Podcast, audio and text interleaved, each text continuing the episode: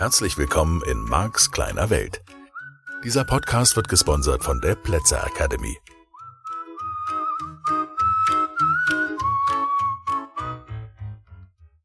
Hallo und herzlich willkommen zu einer neuen Ausgabe von dem Podcast Marks kleine Welt. Ja, hier bin ich wieder. Schön, dass du diese Woche auch wieder zuhörst. Das freut mich, denn das bedeutet, du willst wirklich vorankommen. Und dafür gibt's ja diesen Podcast. Ja, wir sind mitten im Thema Veränderung, zwangsweise Veränderung, freiwillige Veränderung, mutwillige Veränderung, fröhliche Veränderung. Weiß ich nicht, ob wir da schon sind. und wir haben ja Zeit und du kannst dir damit auch Zeit lassen, weil da gibt's nichts zu überstürzen. Für mich ist Veränderung das, was ich jeden Tag erlebe, bei den Menschen erlebe, die in meine Seminare kommen, bei den Menschen erleben, mit denen ich zusammen bin, bei mir selbst. Veränderung ist nicht nur natürlich, sondern ich habe mich in den vergangenen, und da würde ich jetzt einfach mal sagen 25 Jahren, großzügig, fast 30, aber gut 25 Jahren, dahin trainiert, hab lernen dürfen, dass Veränderung etwas ist, das gut tut und bin damit weggekommen von der Unvermeidbarkeit. Es gibt auch heute noch in meinem Leben Bereiche, wo ich mir nicht sicher bin, ob ich wirklich die Veränderung mag. Insofern bin ich nicht an einer anderen Stelle als du, selbst wenn du gerade erst anfängst, dich mit dem Thema Veränderung zu beschäftigen, denn wir alle haben natürlich Bereiche, in denen wir uns leichter verändern können und andere Bereiche, in denen es uns vielleicht nicht so leicht fällt. Vielleicht gehörst du, und da dachte ich heute so im Lauf des Tages dran, als ich über diese Podcast-Folge nachgedacht habe, vielleicht bist du jemand, der sich zum Beispiel beim Essen damit leicht tut, immer was Neues auszuprobieren, immer mal was anderes zu essen. Und dann gibt's vielleicht Lebensbereiche, was immer das sein mag, vielleicht der Stil, wie du wohnst oder der Ort, wo du in Urlaub hinfährst, wo dir das vielleicht nicht so leicht fällt. Und es gibt natürlich auch Menschen, die an der Stelle so ein bisschen eingerostet sind, bei denen das Leben immer gleich sein muss, damit sie sich wohlfühlen oder damit sie sich geborgen fühlen. Und es kann natürlich auch ganz andere Gründe haben, warum Menschen an ihrem Lebensstil festhalten, an dem gewohnten Lebensstil. Der gibt Sicherheit. Das heißt, das Gegenteil von Angst. Sie vermeiden dadurch Angst. Und das ist, glaube ich, etwas, was wir alle da draußen beobachten können, wenn wir uns im Mischgebiet bewegen oder mit anderen Menschen zu tun haben. Die Angst ist ein weit verbreitetes Phänomen. Die Angst ist überall. Menschen reden viel über ihre Ängste und oft über ihre Ängste und viele Menschen haben auch einfach eine Menge Ängste. So, ich bin NLP-Trainer und von daher möchte ich den Menschen als allererstes immer bewusst machen, dass das ein Verhalten ist, dass es darum geht, es ist etwas, was du tust, aktiv tust, auch wenn dir es heute nicht bewusst ist geht um Bilder, geht um Filme in deinem Kopf. Und zwar Bilder und Filme von einer Zukunft, die du in dem Fall, wenn es um Ängste geht, nicht erleben wollen würdest. Und das ist ein wichtiger Bestandteil der Veränderung. Menschen stellen sich nicht das Leben in wunderschön vor, sondern die Angst der Veränderung rührt häufig daher, dass sie sagen, was ist, wenn es schief geht? Was ist, wenn es nicht funktioniert? Und ich habe damit zu tun jeden Tag im Seminar, zumindest in den Einstiegsseminaren, in den Practitionern, dass die Menschen fragen, okay, und was ist, wenn es nicht funktioniert? Und dann denke ich, je nachdem, um welches Thema es geht, natürlich auch mal gerne, okay, dann gibt's vielleicht noch eine andere Alternative. Und das ist einer der Punkte, der mir bei Menschen doch sehr häufig auffällt.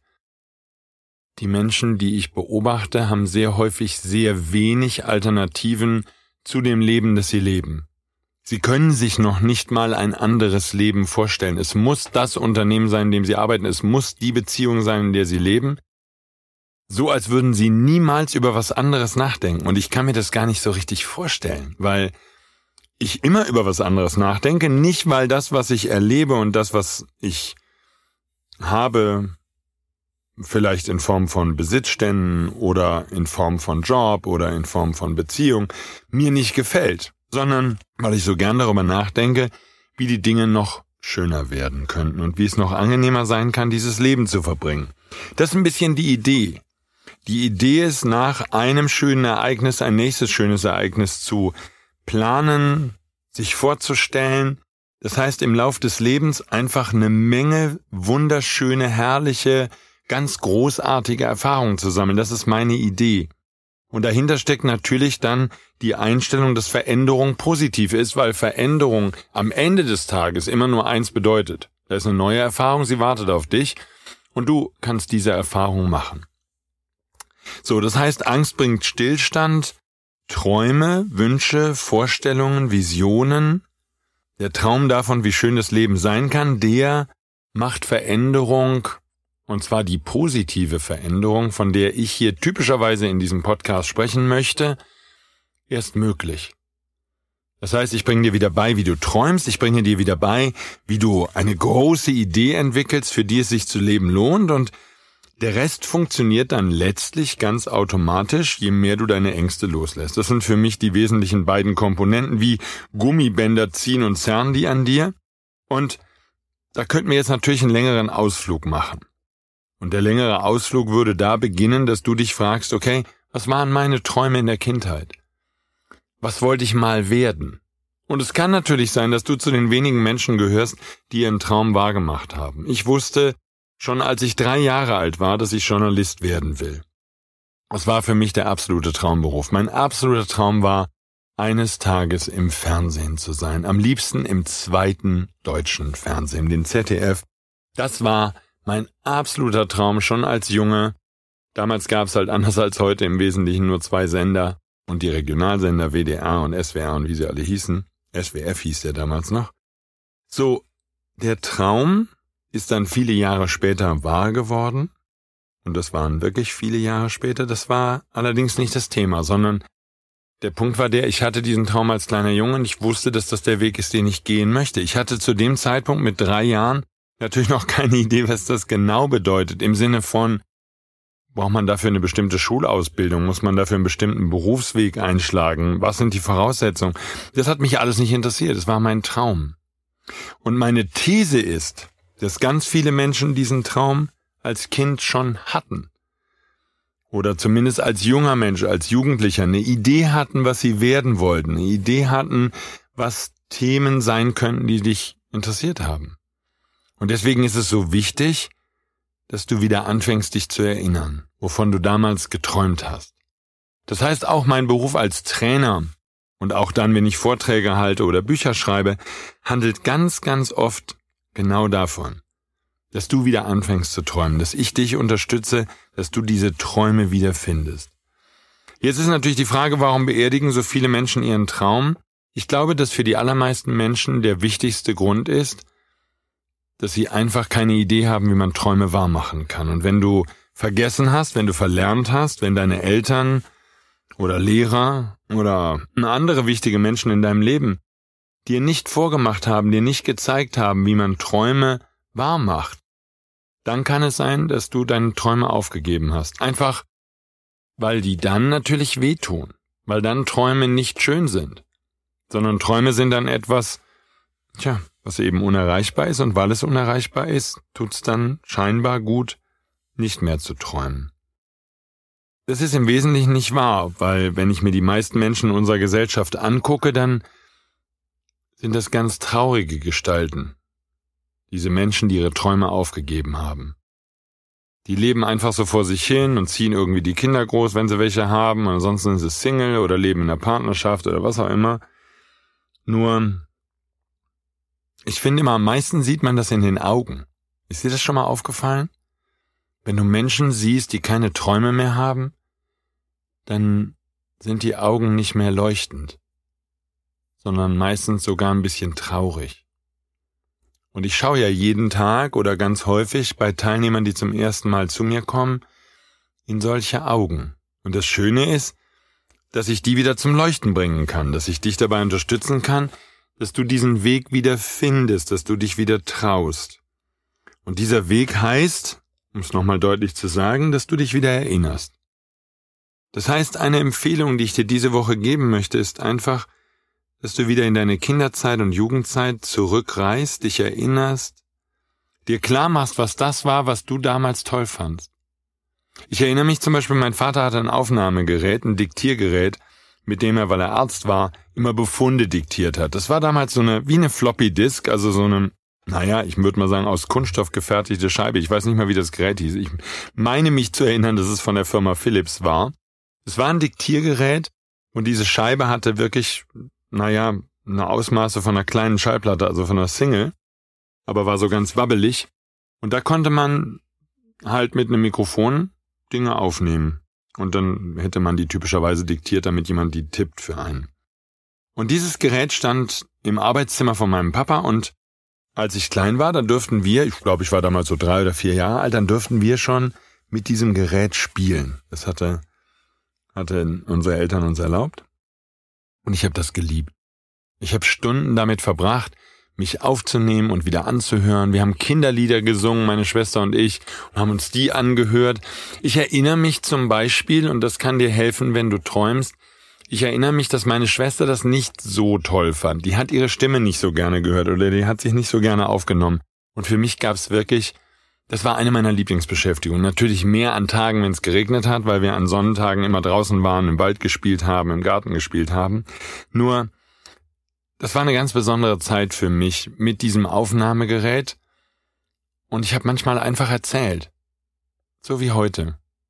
Und so wie natürlich auch vor 20 oder 25, nee, etwas mehr Jahren, 30, hm, 35. Vor 35 Jahren, als ich Journalist wurde, beim Bonner Behördenspiegel damals, und dann später Radio gemacht habe, für den Deutschlandfunk gearbeitet hat, das war mein Heimatsender, den ich heute noch sehr mag. Ich höre praktisch kein Radio, ich höre Hörbücher, wenn ich Auto fahre oder so. Aber der Deutschlandfunk hat mir damals, obwohl ich freier Mitarbeiter war, sehr geholfen, eine quasi Sprecherausbildung mitzumachen und immer weiter daran zu arbeiten, wie ich mit meiner Stimme die Beiträge so sprechen kann, dass sie wirklich gut rüberkommen. Und das war der Beginn einer ganz tollen Zeit als Radio- und Fernsehjournalist. Ich habe immer auch geschrieben, habe immer auch als Buchautor gearbeitet, habe eine Menge Artikel geschrieben über irgendwelche Programme. Also ich war im Wesentlichen IT-Fachjournalist und habe Software erklärt, weil ich wollte, dass die Menschen verstehen, schon Ende der 80er, verstehen lernen, was die Computertechnik mit uns macht. Wir alle haben damals schon, also die, die sich mit Computern beschäftigt haben, haben schon verstanden, was das für eine neue Technologie ist. Wir haben nicht verstanden, was daraus werden würde mit Internet und Smartphone und all dem. Nur was wir damals schon verstanden haben, ist, dass diese Technologie Einfluss haben wird auf jeden einzelnen Lebensbereich. Und ich habe damals so meine Mission darin gesehen, den Menschen das beizubringen, mein Sendungsbewusstsein zu nutzen, um zu sagen, wird nicht mehr Sekretärin und das war in den 80ern noch völlig normal, dass man Sekretärin wurde, weil mir klar war, dass durch die Computer dieser Job als Sekretärin, so wie er damals war, weitestgehend überflüssig werden würde. Und das ist ja heute Realität und das ist auch schon länger Realität, selbst in großen Unternehmen buchen auch Führungskräfte ihre Flüge selbst, reisen selbst oder übers Internet oder über zentrale Abteilungen, die das dann managen. Es hat sich einfach durch den Computer unser komplettes Arbeitsleben heute schon verändert und es verändert sich weiter dramatisch in einer Geschwindigkeit, die kaum abschätzbar ist. Und ich nehme heute, obwohl ich natürlich schon seit vielen Jahren ausschließlich als Trainer und Redner und Vortragsredner und weiterhin als Buchautor arbeite, aber ich fühle mich der IT-Branche immer noch so ein bisschen verbunden, auch wenn sie sich deutlich verändert hat. Ich gehe heute weiterhin davon aus, dass diese Branche immer noch mehr Einfluss bekommen wird auf unser alltägliches Leben und immer noch mehr Veränderungen herbeiführen wird. Veränderungen, die nicht nur auf der Technologie basieren, aus denen sich dann oder aus der sich dann selbstfahrende Autos und sowas machen lässt, äh, sondern Technologien, die einfach auch aufgrund der Miniaturisierung, also weil die Systeme immer kleiner und immer leistungsfähiger werden, Einzug halten werden in jeden noch kleineren Bereich unseres alltäglichen Lebens. Und genau wie damals in den 80ern bin ich der Meinung, dass wir diese Entwicklung heute gar nicht wirklich abschätzen können, weil wir nicht groß genug denken, nicht genügend Vorstellungen davon haben, was das für Umwälzungen sein werden innerhalb der nächsten, lass mich nur sagen, 20 Jahre. So, Warum erzähle ich dir das so ausführlich? Ja, es war mein Traum, als kleiner Junge schon als Journalist zu arbeiten. Es war damals nicht mein Traum, als Trainer zu arbeiten. Was interessant war, Der Grund, warum ich Journalist werden wollte, war eben dieses Sendungsbewusstsein. Es war die Idee, den Menschen etwas beizubringen, die Menschen zu unterstützen, dass sie verstehen, was da vor sich geht. Ich bin nie der Programmierer gewesen, obwohl ich in der IT-Branche war. Programme haben mich nur interessiert insofern, als dass ich damit irgendwas machen konnte, dass Menschen damit irgendwas anstellen konnten, Textverarbeitung machen konnten oder sonst irgendwas, Texte diktieren konnten, die dann der Computer abgetippt hat. Damals noch sehr, sehr, sehr langsam. Heute funktioniert das natürlich schon ganz großartig.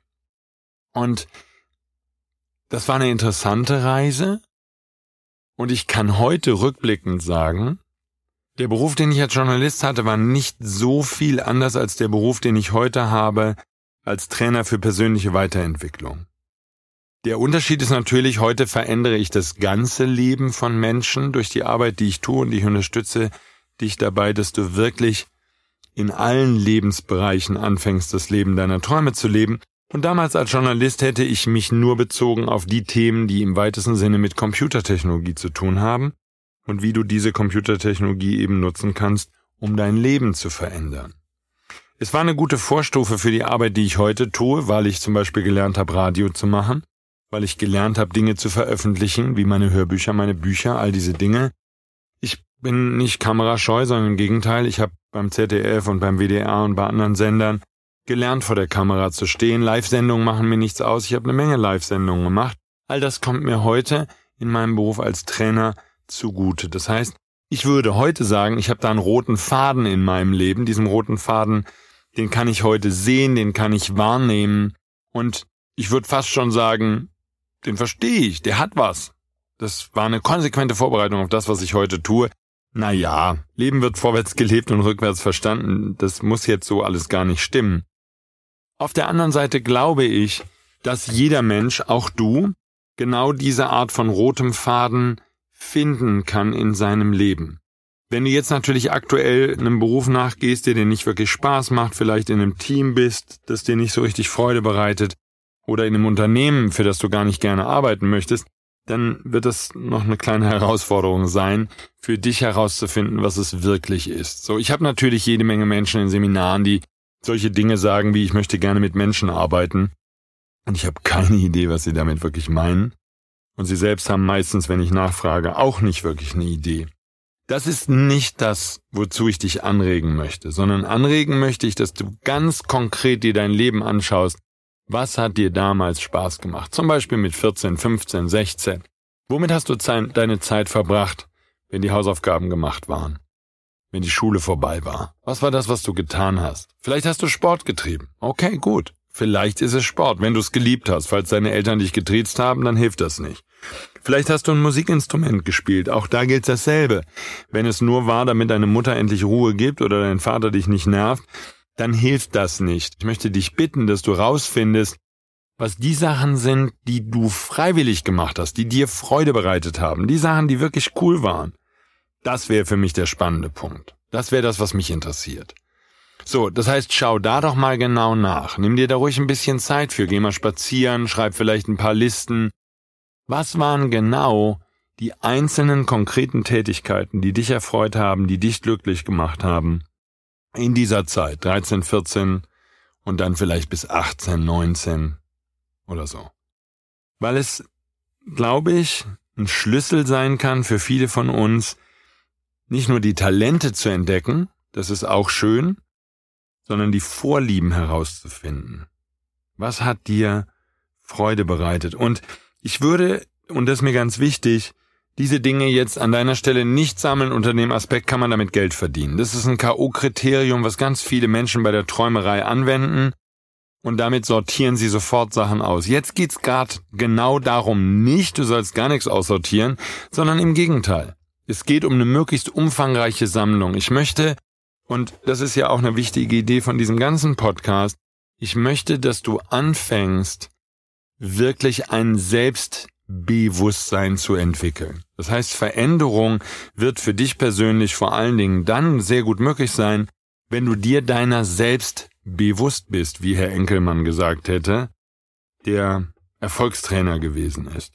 Er sagte, Selbstbewusstsein bedeutet, sich seiner selbst bewusst zu sein. Und ich mag diesen Satz bis heute, Habe ich, glaube ich, vor fast 20 Jahren das erste Mal gehört oder gelesen.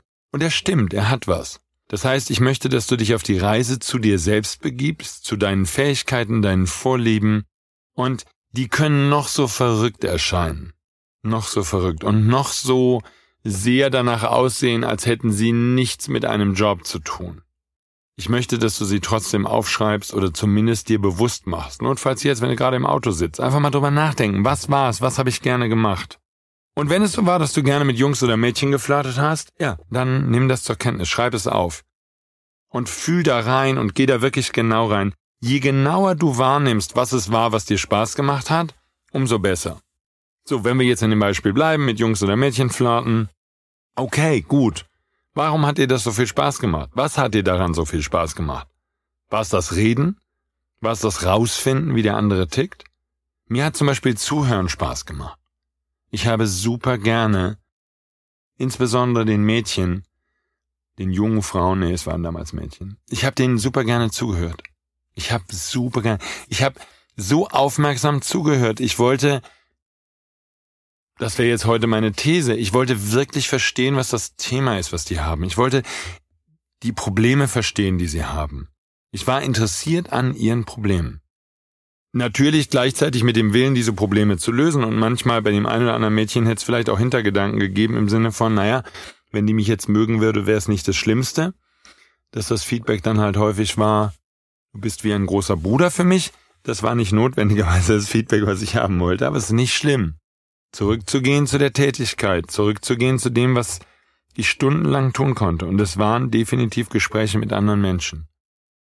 Es hat mir Freude gemacht, ganz sanft mit anderen Menschen umzugehen. Ich fand's herrlich, ihnen nicht nur zuzuhören, sondern über Themen zu reden. Damals natürlich noch viele mit dann 18 oder 19, viele problemgeladene Gespräche. Das war halt damals die Zeit der Gesprächstherapie, es war die Zeit der langsamen Therapieform, wo man ewig lange zu einem Therapeuten ging, wo man Psychoseminare besuchte und wirklich in den Problemen kramte. Ich erinnere mich bei einem dieser Seminare, das ich damals mit 18 besucht habe, war ein Mädchen, das magersüchtig war. Und ich hatte noch nie von Magersucht gehört, ich hatte nicht mal eine Idee, was das ist. Und es war für mich absolut nicht faszinierend in der Beobachtung, sondern es war wirklich ein Mensch, dem ich gerne geholfen hätte. Wirklich gerne. Ich hatte keine Idee, wie man da helfen kann. Und die Psychologin, die Diplompsychologin, die das Seminar geleitet hat, die hat mir dann erklärt, so ein bisschen, womit das zusammenhängt und was es mit dieser jungen Frau auf sich hat. Und ich spüre heute noch, wie gerne ich ihr geholfen hätte. Ich hatte verstanden, dass sie ein echtes Problem hat und ich hätte ihr wirklich, wirklich gerne geholfen. Das wäre oder war ein unglaublich großer Antrieb für mich. So, also, das wären die Dinge, über die du jetzt mal in Ruhe nachdenkst. Nimm dir Zeit dafür. Womit hast du damals gerne deine Zeit verbracht? Und was war genau der Antrieb dabei? Und das ist übrigens eine Aufgabe, eine Denksportaufgabe, eine Nachdenkenaufgabe, die kannst du immer wieder mal machen. Ich finde, davon kann man in seinem Leben gar nicht genug kriegen, weil immer mal wieder hinzugucken und immer mal wieder bewusster zu kriegen, was ist das, was mir Freude bereitet, was ist das, was mir Spaß macht.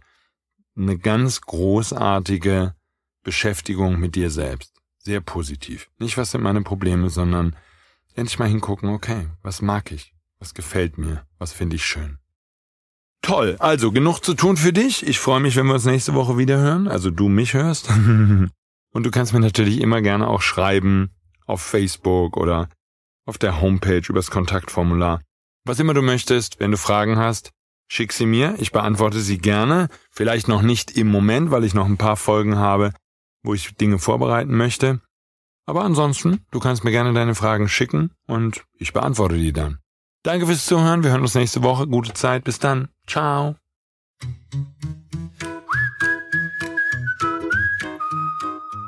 Das war der Podcast Marks kleine Welt. Alle Rechte an diesem Podcast liegen ausschließlich bei Mark A. Plätzer. Bücher und Hörbücher von Mark sind erhältlich unter www.nlp-shop.de. Die Seminare mit Mark findest du unter www.plätzeracademy.de.